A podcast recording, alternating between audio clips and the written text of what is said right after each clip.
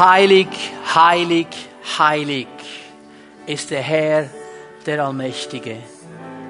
So beschreibt uns das Wort Gottes die Engel vor deinem Thron. Sie rufen heilig, heilig, heilig. Und wir als deine Kinder dürfen in diesen Ruf einstimmen heute Morgen und mit ihnen zusammen anbeten und preisen und sagen, du bist der Allmächtige, du bist der Ewige, du warst, du bist und du bist der, der zurückkommen wird.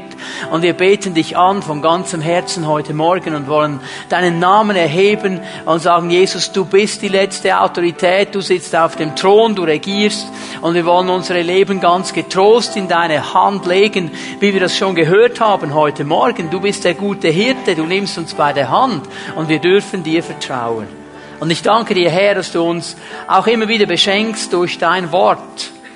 Und ich möchte dich bitten, dass du uns durch deinen Heiligen Geist die Schrift öffnest heute Morgen, wenn wir hineintauchen in die Tiefe deines Wortes, dass du uns persönlich ansprichst, dass du für jeden Einzelnen von uns etwas ganz Persönliches bereithältst und dass du uns ausrichtest auf das, was dich beschäftigt, was deine Gedanken und Ziele sind über unser Leben. Und dass wir lernen, dein Wort nicht einfach nur zu hören, sondern es festzuhalten in unseren Herzen und Täter des Wortes zu werden. Menschen, die das, was sie gehört haben, in ihrem Leben praktisch umsetzen. Dafür danke ich dir schon jetzt. In Jesu Namen. Amen. Amen. Bitte nehmt eure Plätze ein. Wir sind ja dran, uns einen Einblick zu verschaffen in die Endzeit, in das, was die Bibel zu sagen hat über die letzten Tage. Ähm, und ich sage bewusst einen Einblick, weil das Thema ist so groß und, und so breit im Wort Gottes drin, da könnte man eine Predigt an die andere äh, für eine lange Zeit reihen, aber ich möchte einfach ein paar der ganz wichtigen Höhepunkte euch zeigen, dass wir eine Idee haben, dass wir eine, einen Wegweiser haben und wissen, was der Herr für uns vorbereitet hat.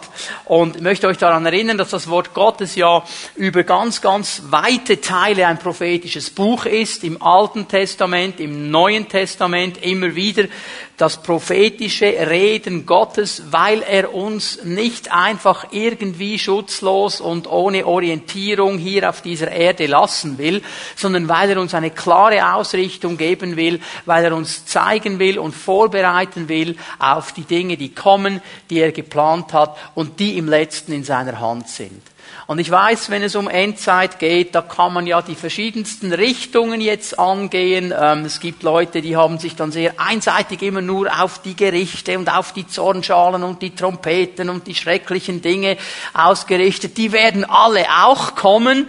Aber ich glaube, was der Herr primär tun will durch die Lehre der Endzeit, ist, dass er uns ermutigt, dass wir auf ihn vertrauen, dass er uns eine Vision geben will, dass in all diesen Dingen drin, egal was noch geschieht, egal was noch kommt, er immer der Herr bleibt und wir immer in seiner Hand sind. Es ist interessant, wie er seinen Jüngern sagt, hey, und wenn ihr all diese Dinge geschehen seht, dann blickt zum Himmel.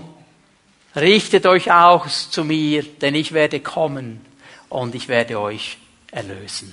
Er ist der Herr, der diese Dinge in der Hand hat. So diese Predigten sollen uns eine Vision geben, eine Ermutigung geben, eine Ausrichtung geben auf das, was Gott für uns bereithält. Diese Predigten sollen uns aber auch helfen, mit der Spannung umzugehen, die in dieser ganzen Endzeitlehre drin ist. Die Spannung nämlich zwischen der Aussage, ich komme bald oder ich komme schnell und der Aussage, aber noch nicht. Und dazwischen drin liegt ja eine Spannung. Ja, bald oder noch nicht. Und auf beide Seiten kann eine Spannung drin liegen. Und ich glaube, was wir verstehen müssen, ist, dass der Herr uns den Auftrag gibt, in dieser Zeit zwischen dem Ball und dem noch nicht, dass wir da drin leben und den Willen Gottes praktisch ausleben. Ich war erinnert ans Alte Testament, als Israel in Ägypten war.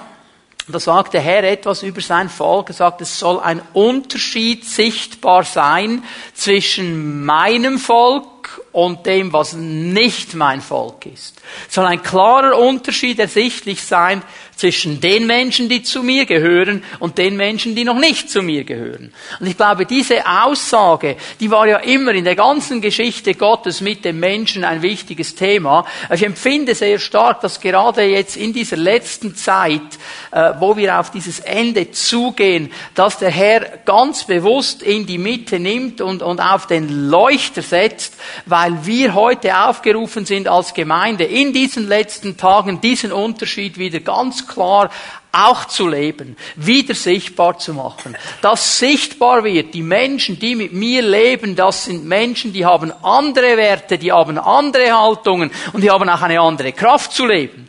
Und wir können das, und das sage ich gleich zu Beginn dieser Botschaft, wir können das nicht, weil wir besser sind.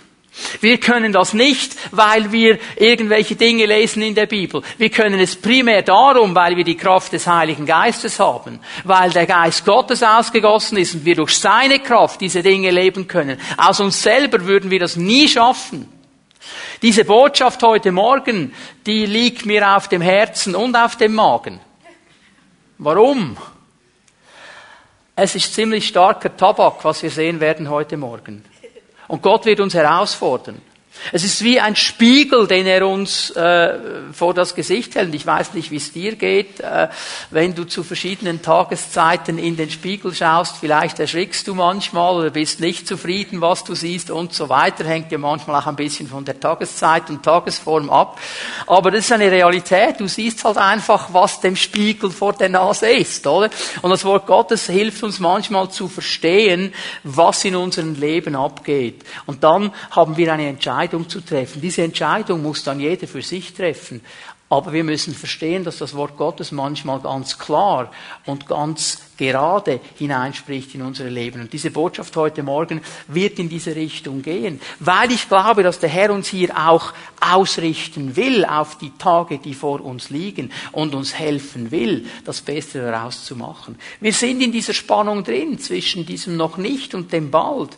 Und auf der einen Seite heißt das ja für mich, dass ich jeden Tag im Glauben vorwärts gehe und sage, Herr, ich werde deinen Willen tun, ich werde so leben, wie du das möchtest, in der Kraft deines Heiligen Geistes, solange du noch nicht nicht zurückgekommen bist. Ich werde versuchen, Menschen zu gewinnen. Ich werde versuchen, dein Evangelium weiterzugeben. Ich werde versuchen, die Maßstäbe, die Werte deines Evangeliums zu leben, in der Kraft des Heiligen Geistes, solange es noch nicht heißt. Aber auf der anderen Seite, auch wenn du noch nicht jetzt gerade morgen oder übermorgen zurückkommst, lass dich nicht die Zügel schleifen. Ich sage nicht, okay, er hat ja gesagt, er kommt zurück, jetzt setze ich mich hin und warte, bis er kommt sondern ich bin wachsam, ich bin ausgerichtet, ich will verstehen, was hier abgeht. Genau wie Luther das gesagt hat, das gefällt mir. Luther war so ein Praktiker, er hat gesagt, und wenn ich wüsste, dass morgen die Welt untergeht, da würde ich heute noch einen Apfelbaum pflanzen. Genau darum geht es, diese positive Haltung zu bewahren. Nun haben im Wort Gottes drin äh, einige Zeichen uns angeschaut. Ich möchte hier noch einmal betonen, das Wort Gottes redet nicht von Zeitpunkten, gibt keine Daten an, das hätten wir ja gerne, wenn wir das hätten, nicht? Gibt es nicht, aber es gibt Zeichen. Es gibt Zeichen. Und von diesen Zeichen können wir lernen.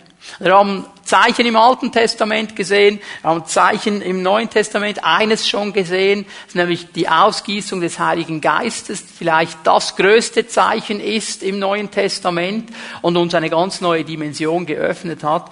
Und heute möchte ich hier äh, ein bisschen weitergehen und euch noch zwei weitere Zeichen aus dem Neuen Testament zeigen.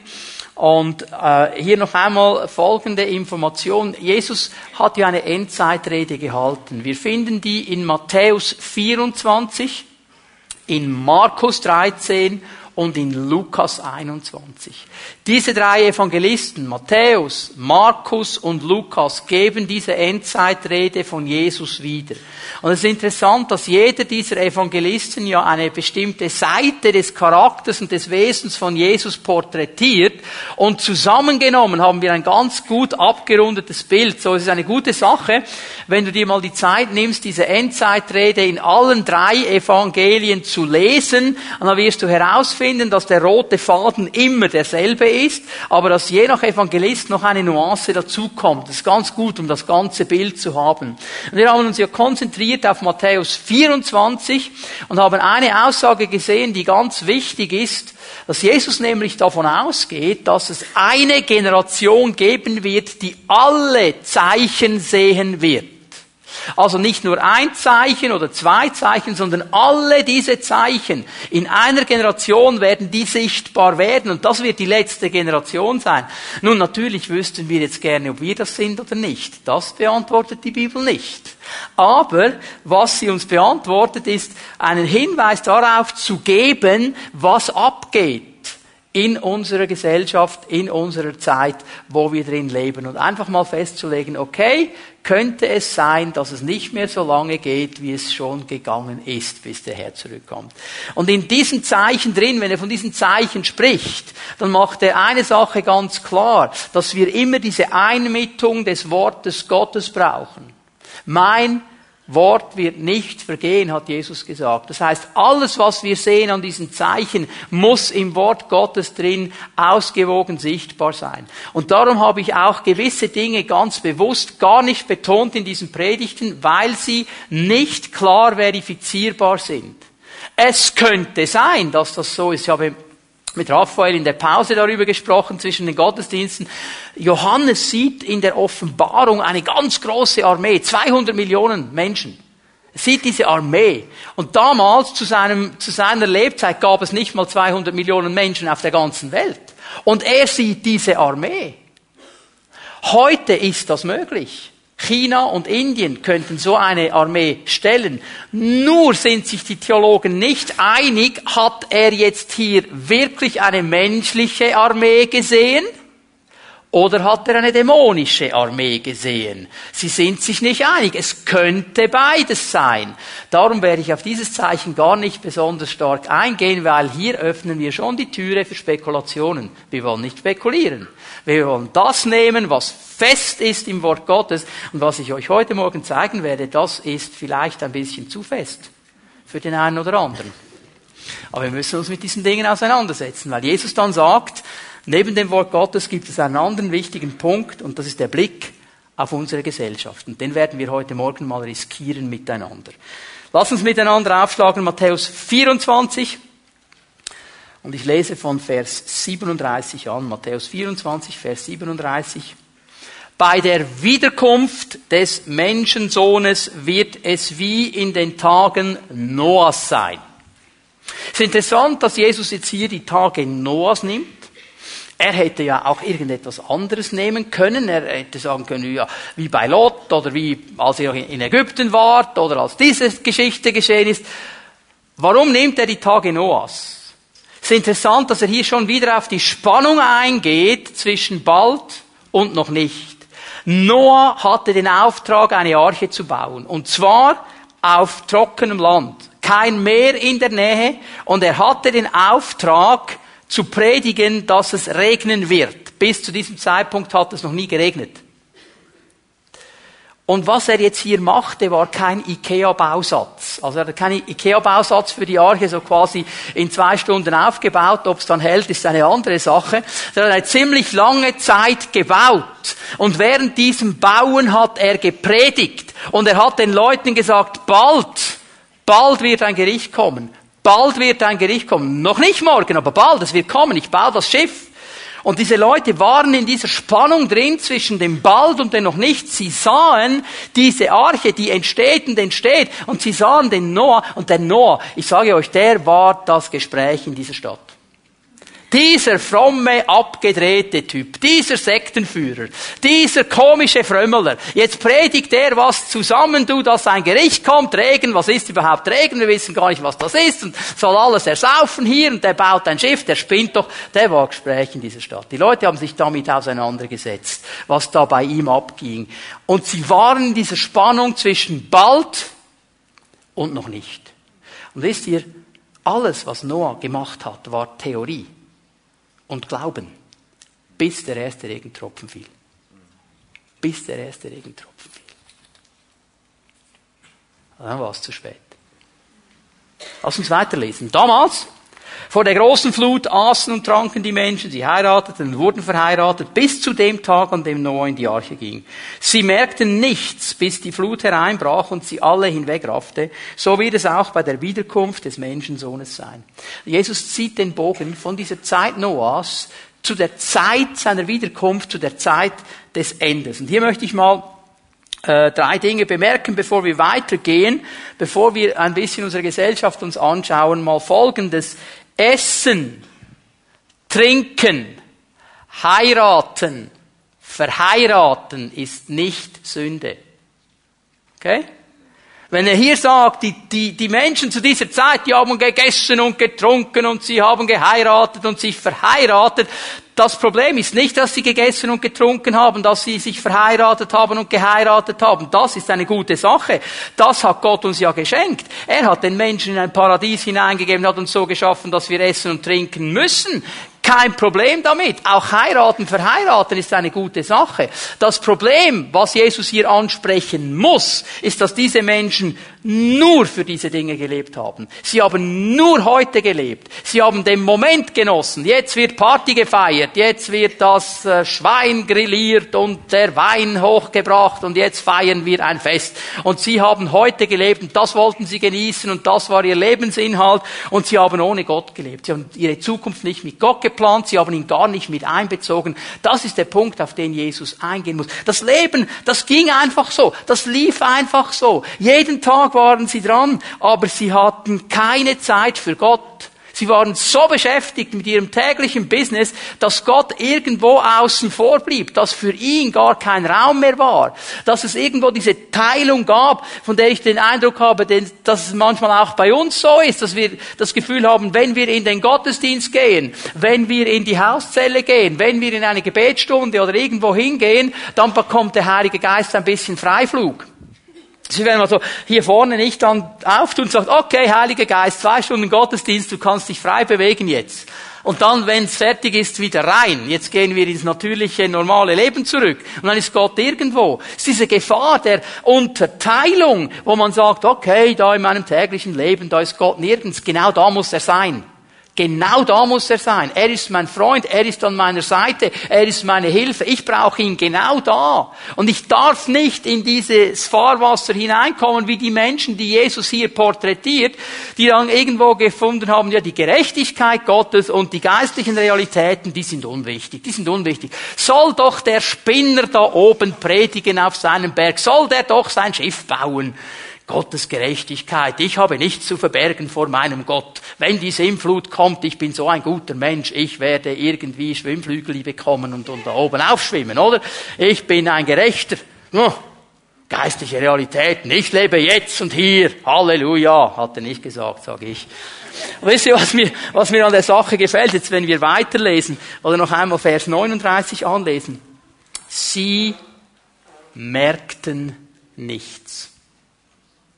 Sie merkten nichts. Das ist ein interessantes Wort, das Jesus hier gebraucht. Es hat zwei Bedeutungen. Es kann auf der einen Seite heißen, ein Unverständnis gegenüber den Zeichen der Zeit. Sie es einfach nicht verstanden haben. Und jetzt denkt noch mal daran, da war Noah und der hat gepredigt.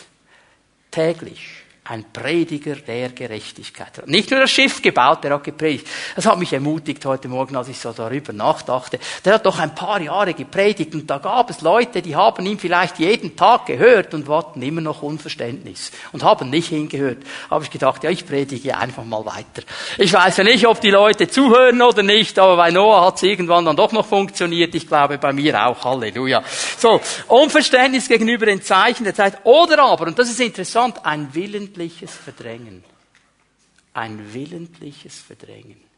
Da will ich nichts damit zu tun haben. Ich musste schmunzeln gestern. Ich war eingeladen bei den Royal Rangers einen kleinen Input zu machen. Und eine der Leiterinnen hat eine, eine gute Einleitung gemacht. Die hat da gesagt, ja, und wie ist das jetzt, oder? Du, du kannst dir vielleicht sagen, ich bekehre mich dann, wenn ich 50 bin meine, für diese kleinen Stöpsel da, das ist ein 50 ist ja uralt, das ist ja Methusalem und so. Für mich ist das ein Ziel, das bald erreicht wird, aber für die kleinen Kids, oder? Da kannst du dich bekehren, wenn du 50 bist. Ja, und wenn du morgen stirbst, was ist dann? Habe ich gedacht, Genau, das ist der Punkt. Du kannst ja die Dinge auch verdrängen. Ich habe dann immer noch genug Zeit und ich stelle mir so vor, Leute, die da den Noah gehört haben, die gesehen haben, wie er das Schiff baut. Das hat innerlich schon etwas bewegt, aber man gibt sich das ja nicht zu. Und schon gar nicht den Leuten herum. Und dann liegt man dann vielleicht im Bett und kann nicht schlafen.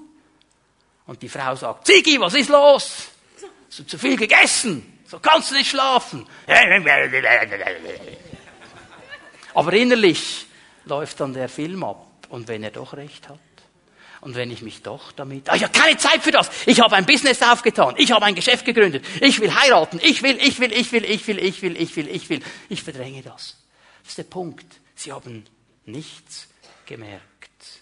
Bis zu dem Tag, wo Noah in die Arche ging. Und dann hat Gott die Türe zugetan, dann war vorbei. Keine Chance. Keine Chance. Die Leute hätten vor der Arche stehen können und hätten sagen können, Herr, ich hab's gecheckt, jetzt habe ich's gecheckt, habe ich's gecheckt. Too late. Zu spät. Irgendwann, ihr Lieben, ich mache hier nicht Panik, aber ich sage einfach, es kommt der Moment, wo der Herr sagt, in all seiner Liebe, und weißt du, es ist fast so, als sehe ich ihn auf seinem Thron, wie er weint und sagt, zu spät, zu spät. Ich bin dir nachgegangen. Ich habe Wege gemacht und Wege gemacht und Wege gemacht. Jetzt ist es zu spät vorbei.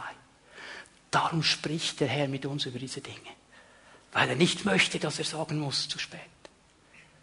Und darum hilft er uns, diese Realitäten zu verstehen. Ich möchte euch zwei Zeichen zeigen in Bezug auf unsere Gesellschaft. Lasst uns miteinander 2. Timotheus 3, Vers 1 lesen. 2. Timotheus 3, Vers 1. Wir schlagen es mal auf. Ich sage es noch einmal, was jetzt kommt hier in dieser Prophetie des Paulus, das ist starker Tabak. Also der spricht hier jetzt ziemlich fadengerade hinein in das Leben von Menschen. Und er ist, es ist nicht die einzige Stelle, wo er so klar darüber spricht, ich habe es mal so zusammengefasst, über den moralischen Verfall der Werte in unserer Gesellschaft. Das ist nicht das einzige Mal. Es geht hier um Moral und da möchte ich mal Folgendes sagen. Moral, die Bedeutung des Wortes Moral ist eine Wertvorstellung, eine Sitte einer Gesellschaft. Wertvorstellungen, Sitten einer Gesellschaft. Was in einer Gesellschaft als Wertvorstellung gesehen wird und als Sitte gesehen wird, so macht man das bei uns. Das ist eigentlich Moral. Das ist die Bedeutung des Wortes Moral. Und jetzt wissen wir alle, dass sich diese Dinge verändern. Eine Gesellschaft wird geprägt von verschiedenen Einflüssen. Und die Moralvorstellungen, die können sich verändern und die verändern sich auch. Die Frage ist immer, was ist das prägende Element in dieser Gesellschaft drin? Was prägt diese Vorstellungen? Und eine zweite Sache hat mich hier beschäftigt. Der Wortstamm ist ein lateinisches Wort. Morales, von da kommt dieses Wort. Und dieser Wortstamm beinhaltet drei verschiedene Dinge. Ist ganz interessant. Einmal die Sitte, also wie ich mich gewohnt bin, Dinge zu tun, wie ich mich benehme in der Gesellschaft. Das ist eine Sache. Der zweite Aspekt ist mein Wille. Und der dritte ist Mut. Und das hat mir eines gezeigt. Wenn ich ein moralisch einwandfreies Leben leben will vor dem Herrn, dann muss ich mich willentlich dazu entscheiden und ich brauche Mut. Weil die Gesellschaft geht einen anderen Weg. Ich brauche Mut und ich brauche die Kraft des Heiligen Geistes, um so zu leben, wie Gott das möchte. Also wenn wir von Moral reden, dann sprechen wir von diesen Dingen. Und das Zweite, was mir bewusst geworden ist, ähm, all diese Dinge, die jetzt beschrieben werden, in diesem zweiten Timotheus 3, die hat es in einer gewissen Form immer gegeben in der Gesellschaft. Die waren immer irgendwie da. Es ist ja nicht so, dass das einfach etwas ist, was jetzt nur bei uns und exklusiv nur bei uns so ist. Das war im Ansatz immer da. Es gibt ja diese interessante äh, dieses interessante Zitat, einige von euch kennen das vielleicht, haben das vielleicht schon gelesen, über die Jugend wo da beschrieben wird, wie die Jugend nicht mehr hinhört und ihr eigenes Ding durchzieht und boah, boah, boah, die Jugend, die Jugend, oder? Und dann hast du das Gefühl, boah, das hat jemand geschrieben heute, oder? Und dann gehst du hin und siehst ein griechischer Philosoph. 100 Jahre vor Christus. Und da gibt es noch einen römischen Geschichtsschreiber, der hat die ganze Geschichte auch mal noch aufgeschrieben. 50 vor Christus. Also mit anderen Worten, das war schon immer so. Das ist nicht etwas ganz Neues, das jetzt gerade erfunden worden ist. Nur was ich hier sehe, und, und da geht das Wort Gottes einen ganz bestimmten Weg, den wir verstehen müssen, ist eigentlich die Verdichtung und die Akzeptanz dieser Dinge. Sie nehmen zu an Breite. Und weil sie zunehmen an Breite, werden sie akzeptiert. So nach dem Motto, ja, das machen ja alle. Das machen ja alle, oder? Politiker sagen, ja, die Leute rauchen halt einfach Marihuana. Es rauchen ja alle. Legalisieren wir doch den Quark. Blödsinn, ich rauche das nicht. Ich nicht, also schon nicht alle, geht schon nicht. Verstehen wir? der Druck der Gesellschaft, das machen ja alle. Ich kann mich erinnern, in diesem kleinen Dorf, wo ich aufgewachsen bin, ist jetzt vielleicht, sagen wir mal, 35, 40 Jahre her, da gab es vielleicht ein Konkubinatspaar. Und wenn die auf der Straße waren, haben alle weggeschaut. Nase gerümpft. Heute wird die Nase gerümpft, wenn jemand sagt, ja, ich werde heiraten in sechs Monaten, meine Freundin wohnt aber noch nicht bei mir. Spinnt der? Jetzt merken wir, oder was, was geschehen ist, eine Verdichtung und eine Akzeptanz. Diese Dinge sind normal geworden. Wir lassen sie einfach zu. Und das ist genau der Punkt, auf den jetzt äh, Paulus hier eingeht. Und jetzt lesen wir mal an, 2. Timotheus 3, Vers 1. Seid ihr jedoch darüber im Klaren, dass die Zeit vor dem Ende eine schlimme Zeit sein wird. Die Menschen werden selbstsüchtig sein, geldgierig, großtuerisch und arrogant. Sie werden ihre Mitmenschen beleidigen, ihren Eltern nicht gehorchen, undankbar sein und weder Ehrfurcht noch Mitgefühl kennen. Sie werden unversöhnlich sein, verleumderisch, unbeherrscht, gewalttätig, voll Hass auf alles Gute und zu jedem Verrat bereit. Sie werden vor nichts zurückschrecken, um ihre Ziele zu erreichen und werden von Hochmut verblendet sein. Ihr ganzes Interesse gilt dem Vergnügen, während Gott ihnen gleichgültig ist. Sie geben sich zwar einen frommen Anschein, aber von der Kraft Gottes, die sie so verändern könnte, dass sie wirklich ein frommes Leben führen würden, wollen sie nichts wissen. Von solchen Menschen halte dich fern. Ich habe euch gesagt, das ist starker Tabak, was er hier beschreibt. Also wollen wir das mal ein bisschen auseinandernehmen. Das erste, was er betont, sagt, ähm, vor dem Ende, die Zeit vor dem Ende wird eine schlimme Zeit sein. Also wir können hier ganz klar lokalisieren, es geht ihm um die Endzeit, es geht ihm um die Wiederkunft Jesu. Und er sagt, die Zeit vor dem Ende, die Zeit, bevor all die Dinge zum Abschluss kommen, ist eine schlimme Zeit. Und dieses Wort, das er braucht für schlimme Zeit, das ist ein Wort, das kommt nur zweimal vor im Neuen Testament. Einmal hier in 2. Timotheus 3 und einmal in Matthäus 8, Vers 28, wo der dämonisierte Gardarener beschrieben wird. Der bösartig dämonisierte Gardarener. Also man kann sagen, zusammenfassend über dieses Wort, es ist ein Wort, das heißt wild, schroff, heftig, herausfordernd, bösartig, dämonisch böse, furchterregend, schwierig. So wird diese Zeit sein. Ziemlich massiv. Und Paulus beschreibt jetzt hier die Gesellschaft in dieser Zeit und er bringt eine Liste von 19, 19 negativen Charakteristiken. Von diesen 19 negativen Charakteristiken, die er bringt, kommen sieben Begriffe nur hier vor. Die gibt es sonst nicht im Neuen Testament.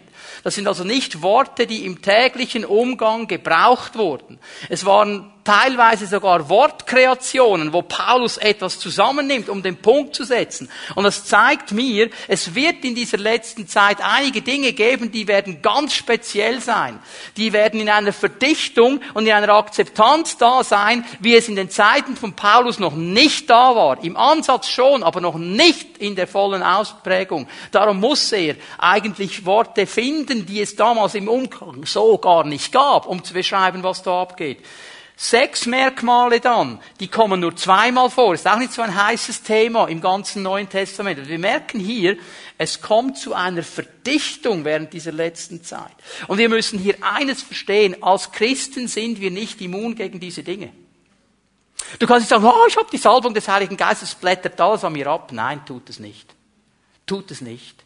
Wir sind diesen Dingen auch ausgesetzt. Wir leben in der Gesellschaft. Wir leben in diesen Spannungsfeldern drin. Wir werden mit diesen Werten konfrontiert. Und wir haben Entscheidungen zu treffen. Und darum spricht der Herr mit uns über diese Dinge. Und ich möchte mal euch die Spirale zeigen, die Paulus hier eigentlich uns vor Augen malt, wenn wir zu Vers 2 gehen. Er beginnt damit, dass er einmal festlegt und sagt, die Leute werden eine Haltung haben, sie werden Werte haben der Selbstzentrierung. Es geht um sie. Sie sind der Mittelpunkt des Universums. Es geht darum, dass sie haben, was sie haben wollen. Selbstsüchtig, geldgierig, großtuerisch.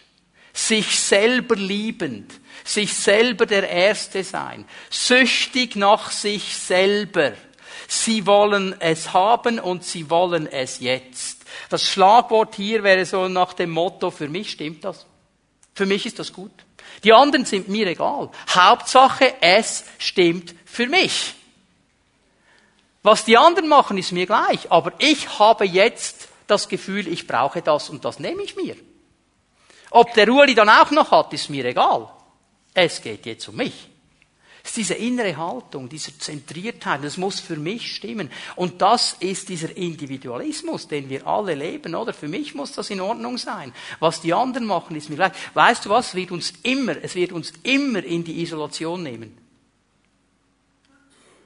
Weil jede Person, die neben dir steht, die könnte ja dazu beitragen, dass es für dich nicht mehr stimmt. Aber es muss ja für dich stimmen. Es muss ja für mich in Ordnung sein. Ich muss das jetzt haben und ich muss es sofort haben. Diese Haltung der Selbstzentriertheit. Ich bin die Mitte des Universums. Und bitteschön, es haben sich alle um mich zu drehen und es haben sich alle um mich herum zu begeben und mir zu dienen. Das ist der Punkt. Weißt du, bei einer Katze akzeptieren wir das?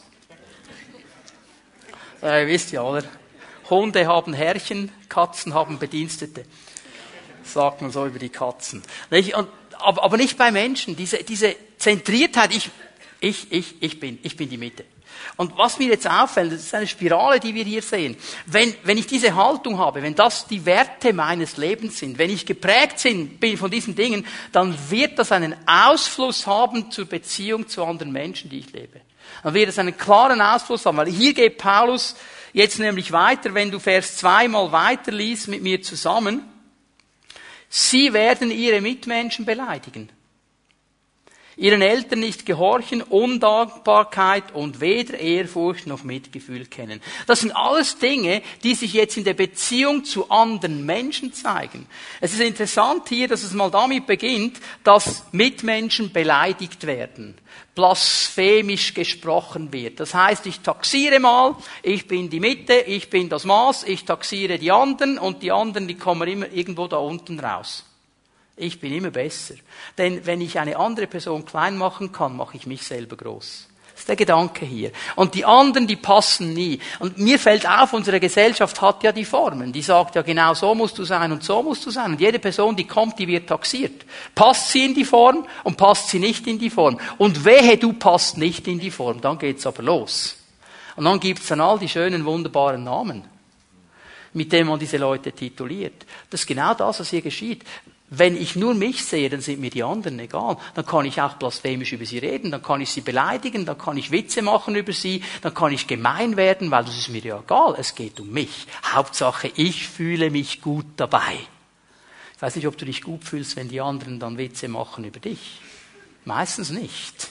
Aber wir nehmen uns ja das Recht, oder? Ich habe ja nicht so gemeint, oder? Mhm. Woher kommt's dann? Lass uns mal darüber nachdenken. Woher kommt's? Den Eltern nicht gehorchen, das wäre jetzt ein Thema für sich, okay? Familie komme ich noch drauf. Undankbar. Undankbar. Für was muss ich dankbar sein? Wenn ich das Gefühl habe, ich habe ein Recht auf alles, muss ich nicht dankbar sein. Wieso muss ich, muss ich dankbar sein, dass die jetzt hier vorne Musik machen heute Morgen? Bitte schön. Ich meine, ich bin aufgestanden am Sonntag und ich komme in den Gottesdienst. Die sollen doch bitte schön sich vorbereiten. Was, um halb acht kommen die erst? Also mindestens um sechs sollten die dastehen, damit es dann stimmt, wenn ich komme. Weil es muss ja für mein Feeling stimmen, oder? Und wenn die früher da gewesen wären, dann hätte es mehr geflossen und ich hätte besser anbeten können. Ich bin absolut undankbar. Hallo? Und ich ehre auch nicht, was sie machen. Blöde Liedrauswahl heute Morgen. Der Matthias hat wahrscheinlich gepennt, hat zu lange geschlafen, hat nicht gebetet. Wenn er gebetet hätte, dann hätte er genau gewusst, dass er dieses Lied jetzt bringen muss für mich. Keine Ehrfurcht, keine Dankbarkeit.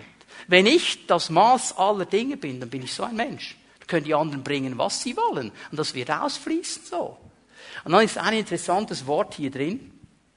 Mitgefühl. Mitgefühl. Dieses Wort ist eine dieser Worte, das nur hier vorkommt im Neuen Testament. Und es ist ein Wort, das eigentlich, ich gehe mal die wörtliche Übersetzung, keine Liebe, kein Gefühl für Familie und nahestehenden Personen. Hier geht es hinein in die Familie. Dieses Wort hier ist ein Wort, das eigentlich in einem Familienumfeld gebraucht wird. Und mir wurde eine Sache klar. Weißt du, es ist so einfach, die Leute auf den Philippinen zu lieben. Sagst, oh, ich liebe die Leute, ich habe so ein Mitleid mit ihnen. Das dürfen wir auch haben, das ist eine schreckliche Sache. Und am nächsten Sonntag werde ich ein fettes Opfer abdrücken für diese Leute. Halleluja, hoffentlich machen wir das alle. Und ich liebe sie. Das ist ganz einfach, die sind auf den Philippinen. Mit denen hast du nichts zu tun. Es ist auch einfach, die Inder zu lieben und die Romas und die, was es noch alles gibt. Alle, die weit weg sind, da haben wir kein Problem zu lieben. Aber was ist mit denen, die ganz nah sind? Ich meine, die Leute sagen, oh, ich liebe all die Leute auf der ganzen Welt, aber meinen Nachbarn, den Typ kann ich nicht ausstehen. Das, also ehrlich. Das ist genau der Punkt hier. Die Leute, die uns nahe stehen. Und weißt du, Familie ist eines der ganz großen Themen in unserer Zeit. Und hier müssen wir als Gemeinde wieder lernen, aufzustehen für die Werte Gottes und zu kämpfen für die Werte Gottes. Dass Familie, so wie Gott sie sieht, wieder aufgebaut wird. Dass es nicht in den Familien zu Streitereien und, und irgendwelchen Crashs kommt, Generation gegen Generation. Ich glaube das einfach nicht. Ich glaube nicht, dass das so sein muss, dass eine Familie, sei es eine natürliche oder eine geistliche an einem Generationencrash auseinanderbrechen muss. Das glaube ich nicht. Amen. Wenn Liebe da ist und Ehrfurcht füreinander da ist und Dankbarkeit füreinander da ist, dann werden wir immer einen Weg finden. In der natürlichen Familie, in der geistlichen Familie. Es kann nicht sein, dass Generationen gegeneinander gehen. Wir müssen lernen, miteinander zu gehen. In der Familie, in der Gemeindefamilie, in der natürlichen Familie. Ist am letzten Sonntag im Meet God. Das war so cool. Habe ich gesehen, dass ein Jüngling von dieser Seite hier sich auf den Weg macht zum Ort, wo ich gestanden bin. Ich habe gesehen, dass er nicht so mit einem federnden Schritt kommt. Ich habe gedacht, was will er? Hat er einen Eindruck oder was ist mit ihm? Und dann kommt er und sagt, ähm, ich habe den Eindruck, dass der Heilige Geist mir gesagt hat, ich soll für dich beten. Ich hatte ja Probleme mit der Stimme am letzten Wochenende. Darf ich das? Also, ja klar darfst du. Auflegen die Hände, aber schnell. Weißt du, warum ich jetzt schmunzle? Ich kann mich erinnern, als ich ganz frisch in der Gemeinde war, ein bisschen jünger als heute, mein Gemeindeleiter war krank und ich hatte den Impuls für ihn zu beten. Es war so schwierig für mich. Ich habe gedacht, ich Jüngling und der äh, äh, erfahrene Mann Gottes und ich will jetzt hin und ihm die Hände auflegen. Und ich habe das auch gemacht. Es hat mich sehr viel Überwindung gekostet. Und wisst ihr, es war für mich doch völlig klar zu sagen, ja, bitte bete für mich. Ich bin froh für jedes Gebet. Ich weiß, viele haben gebetet, ist aber, nur einer ist aber gekommen und hat mir die Hände aufgelegt. Und wisst ihr, was geschehen ist? Von dem Moment an, wo er mir die Hände aufgelegt hat, ist es besser geworden. Am nächsten Tag war es ganz vorbei. Danke, dass du gekommen bist. Wir lernen voneinander. Generationen gehen miteinander. Wenn wir nicht aufhören können mit Jung und Alt, und ich meine das jetzt nicht despektierlich, wenn ich alt sage. Ich weiß, was soll ich für ein Wort nehmen? So, äh, Teenager und AHV-Teenager. Äh, verstehe, ist ja nicht böse gemeint, aber wir, wir sind miteinander unterwegs und wir sind in verschiedenen Altersstufen wir gehen miteinander vorwärts und wir müssen lernen, miteinander zu gehen und dankbar zu sein füreinander. Dankbar zu sein. Bitte schön, wenn du kommst und sagst, ah, heute, ist wieder, heute Morgen war es wieder laut und schnell die Musik und das ist ja für die Jungen, ja, dann freu dich dich doch mit den Jungen. Halleluja, dass sie anbeten können. Und die Jungen, die dann denken, jetzt sind der wieder einen Pfingstjubel, du Anno, weiß ich was, vor 400 Jahren. Dann freu dich doch mit an diesen Liedern und lies mal, was du da genau singst. Da steht manchmal viel mehr drin als heute in diesen Lobpreischorussen. Wir können uns doch freuen aneinander. Ja, aber wenn es für mich stimmen muss, dann muss es eben nur für mich stimmen, oder? Und dann kann ich nichts akzeptieren, was für mich eben nicht stimmt. Und das wird sich immer zeigen in der Beziehung zu anderen Menschen. Ich muss mal hier weitergehen. Paulus geht mit der Spirale nochmal ein bisschen tiefer. Und er sagt, wenn du diesen Wert hast, wenn das wichtig ist, nur du bist wichtig, du bist so selbstzentriert, es wird eine Ausprägung haben in die Beziehung zu anderen Menschen und es wird dazu führen, dass eine Unbeherrschtheit in deinem Leben sein wird. Schau mal, was er hier sagt. Vers 3. Sie werden unversöhnlich sein, verleumderisch, unbeherrscht, gewalttätig, voll Hass auf alles Gute und zu jedem Verrat bereit. Sie werden vor nichts zurückschrecken, um ihre Ziele zu erreichen und werden vom Hochmut verblendet sein. Ihr ganzes Interesse gilt dem Vergnügen, während Gott ihnen gleichgültig ist. Schlüssel hier drin, sie werden vor nichts zurückschrecken, um ihre Ziele zu erreichen. Sie haben ihre Agenda. Es muss für mich stimmen. Und dann ist egal, was ich brauche, um an dieses Ziel zu kommen. Und es ist interessant, dass Paulus hier zwei Worte einfädelt, die, äh, die neue Genfer Übersetzung übersetzt die nicht so ganz genau. Ich weiß auch nicht warum. Vielleicht sind sie zu hart. Also gut, eines übersetzt sie genau, eines nicht, weil eines ist Diaboloi.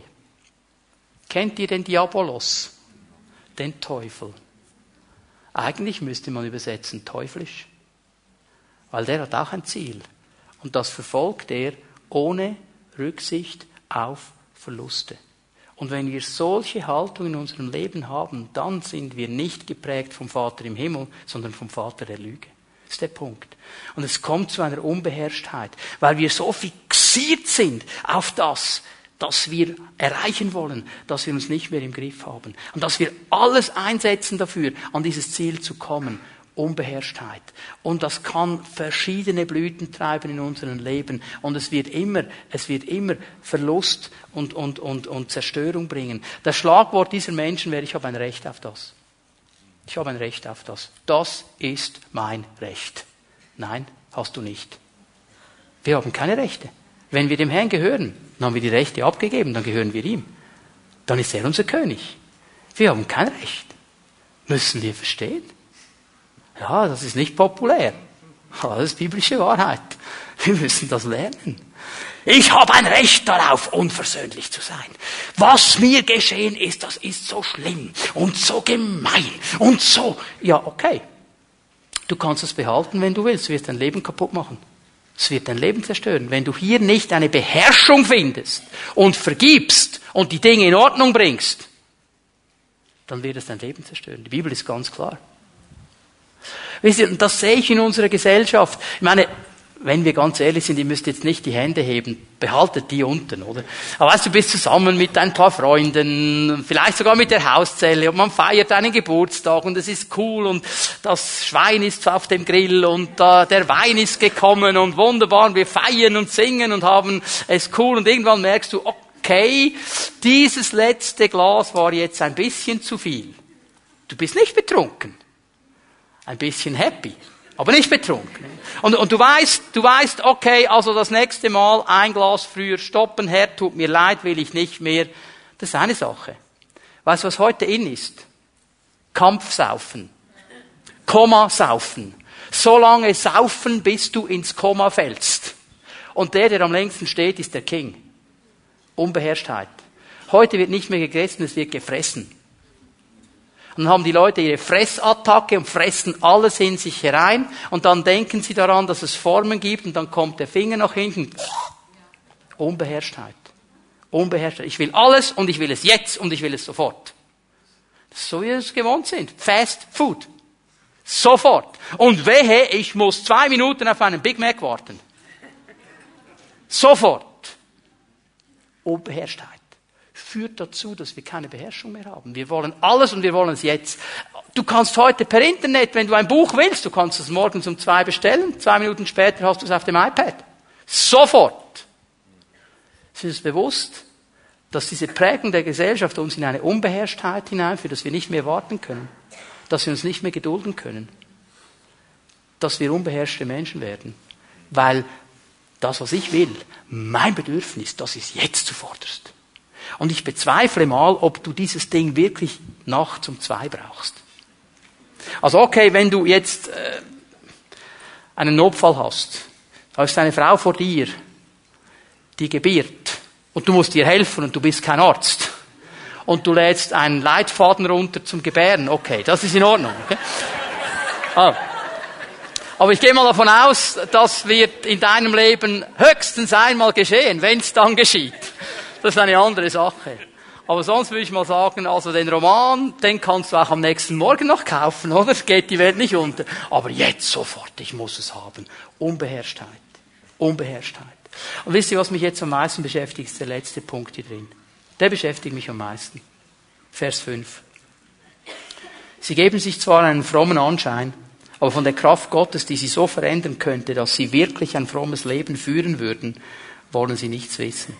Von solchen Menschen halte dich fern. Und mit dieser letzten Aussage, von solchen Menschen halte dich fern, macht Paulus klar, dass er leider davon ausgehen muss, dass er diese Haltungen unter Christen findet. Weil im 1. Korintherbrief sagt er den Leuten klar, ich sage euch nicht, ihr sollt euch fernhalten von den Leuten in der Welt.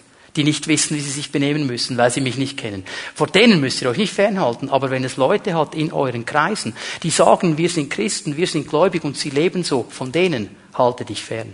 Das ist immer seine Idee. Er hat nicht gesagt, Timotheus, es wird so schlimm, geh auf, geh auf einen Berg, baue ein Kloster, sei ganz für dich allein. Das war nie sein Punkt, wir sind immer in dieser Welt. Aber wenn er hier sagt, wenn er hier sagt, halte dich fern von diesen Menschen, dann geht er davon aus, das kann auch unter Christen sein. Und wisst ihr, was der Schlüssel ist? Sie geben sich einen frommen Anschein, aber von der Kraft Gottes, die sie so verändern könnte, dass sie wirklich ein frommes Leben führen würden, wollen sie nicht wissen.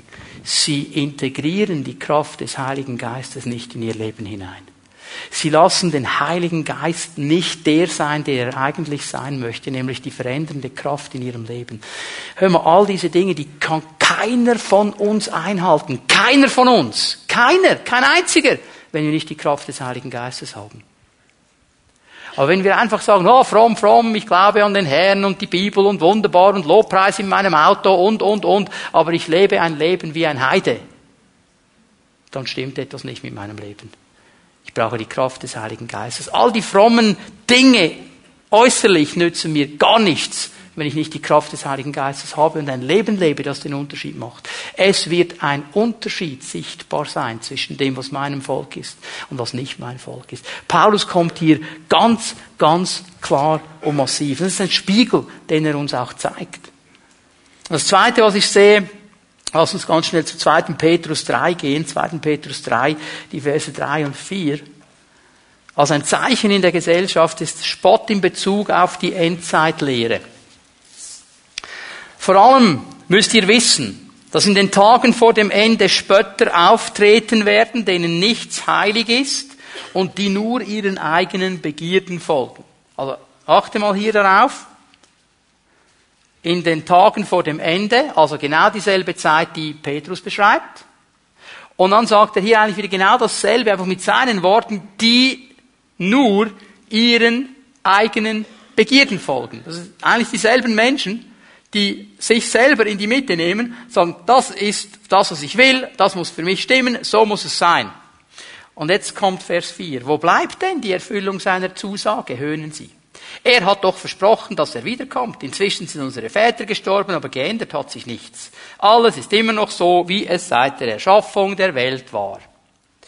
Auch hier geht es primär um Haltungen und Werte. Auch hier geht es um innere Dinge. Es sind nicht Dinge, die auf unseren Stirnen stehen, die alle sehen. Es sind Haltungen und Werte.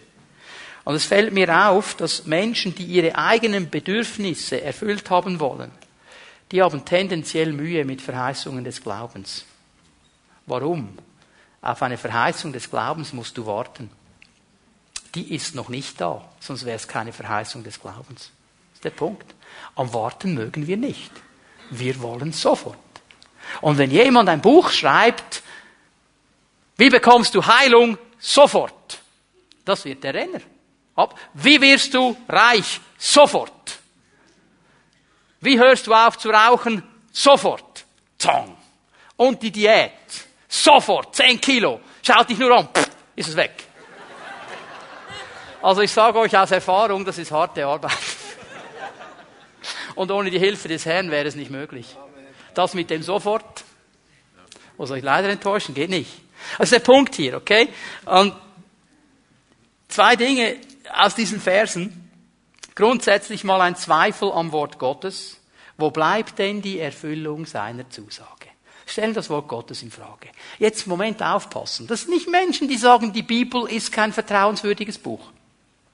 Die sagen nicht, die Bibel stimmt nicht. Aber da gibt es vielleicht diese Aussage, von denen dann gesagt wird, ja, das kann man ja aber auch anders sehen. Und man könnte das ja auch so auslegen. Und ich stelle jetzt mal in Frage, ob das wirklich so ist. Für mich stimmt das so nicht. Aha, jetzt stimmt schon wieder für mich nicht. Das ist interessant, oder? Und der Herr weiß schon, wie ich's meine. Später?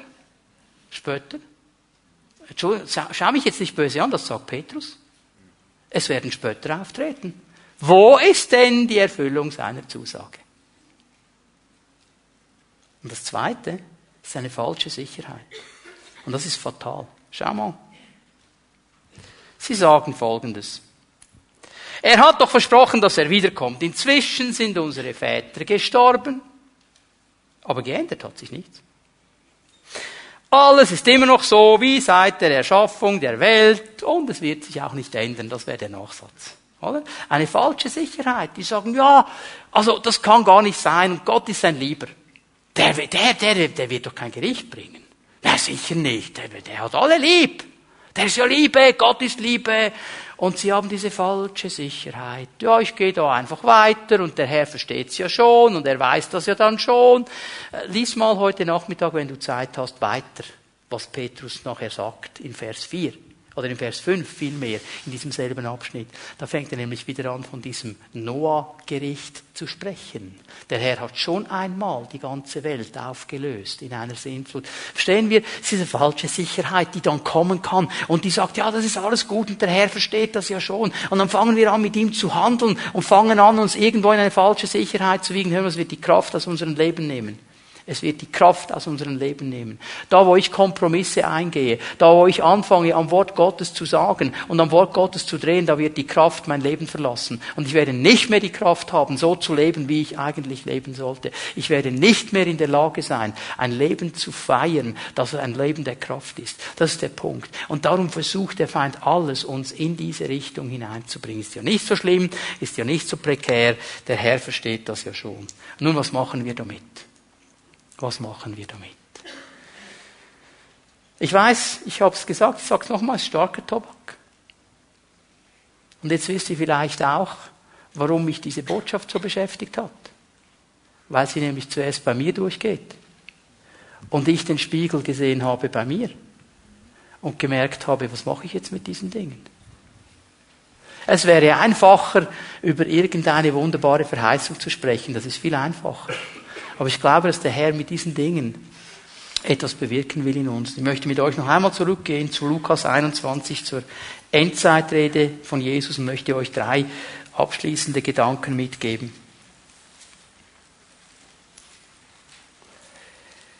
Hütet euch, Lukas 21, Vers 34, hütet euch vor einem ausschweifenden Leben und vor übermäßigem Weingenuss. Achte jetzt mal drauf, was Jesus sagt. Er sagt nicht, du sollst nur noch asketisch sein. Nur noch Gemüse und Wasser. Das hat er nicht gesagt. Ausschweifend. Überbordend. Übermäßiger Weingenuss. Also genieß heute Nachmittag dein Glas Rotwein mit dem Sonntagsbraten. Kein Problem. Kein Problem. Übermäßig ist das Problem. Hütet euch vor diesen Dingen. Übrigens, er spricht zu den Jüngern.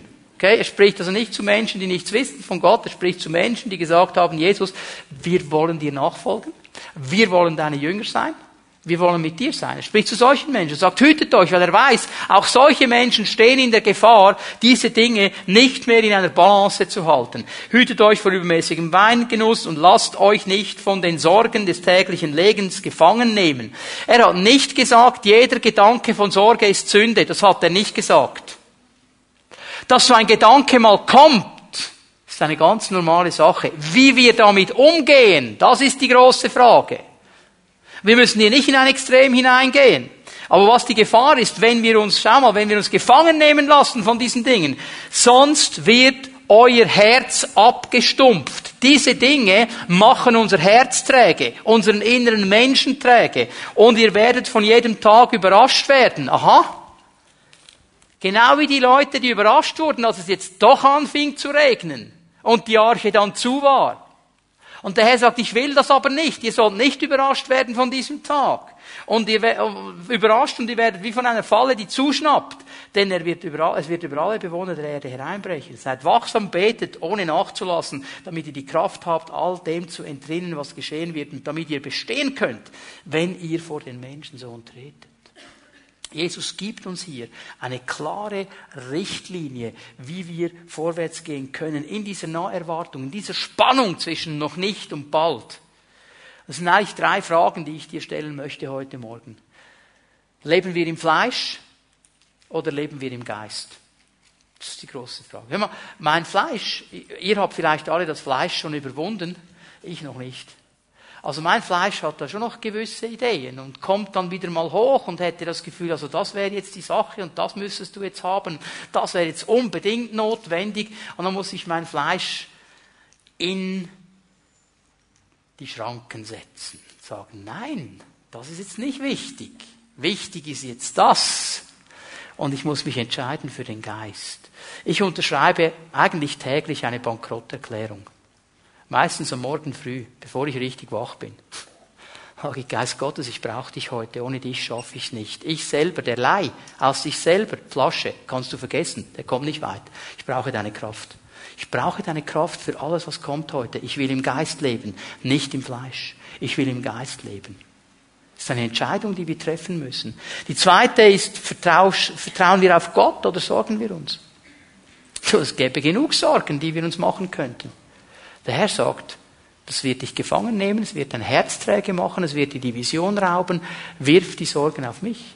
Vertraue ich auf den Herrn, sage Herr, ich glaube dir, dass du in jeder Situation mit mir einen Weg hast und dass ich nicht untergehen werde, oder fange ich mir an, Sorgen zu machen? Und die letzte Frage ist vielleicht die, die schwierigste oder die knackigste. Habe ich eine lebendige Beziehung mit Gott? Oder lebe ich einfach aus meiner eigenen Kraft? Habe ich zwar irgendwo den Label, fromm zu sein, aber ich mache alles selber? Oder habe ich wirklich diese lebendige Beziehung mit Gott? dass er immer wieder kommen kann in diese Situationen hinein. Dass ich anfange zu lernen, ihn zu fragen vor jeder Entscheidung. Zu sagen, Herr, was hast du dazu zu sagen? Herr, was möchtest du? Wie soll ich das tun? Wie soll ich das machen? Und das wird unsere Leben verändern. Paulus sagt in Philipper 3, ihr sollt scheinen wie Lichter in diesem verdrehten Geschlecht. Ihr sollt einen Unterschied machen. Schaffen wir nur mit dem Heiligen Geist. Wir werden den Herrn noch einmal anbeten und preisen. Uns ausrichten auf ihn. Und ich möchte beten für diese Frauen und für diese Männer, die vor dir stehen jetzt und sagen, das sind Dinge in meinem Leben, die will ich ganz neu ordnen. Da will ich mich ganz neu ausrichten. Und ich bitte, dass du ihnen hilfst, in die Situationen hinein, wo sie eine Entscheidung getroffen haben. Heiliger Geist, dass du jetzt kommst und sie erfüllst mit deiner Gegenwart, erfüllst mit deiner Kraft, dass sie von dir alles, was nötig ist, erhalten, um durchzubrechen und zu überwinden in diesen Bereichen, um wirklich eine Veränderung auch zu erleben, um in deiner Kraft vorwärts zu gehen. Herr, ich danke dir, dass du ihnen eine Strategie gibst, Schritt für Schritt aufzeigst, wie hier Veränderung kommen kann. Ich danke dir, dass du das tust, Herr. Und dass du jeden einzelnen von ihnen begleitest in die nächsten Tage hinein. Und sie merken, was für ein Segen es ist, in deiner Kraft vorwärts zu gehen.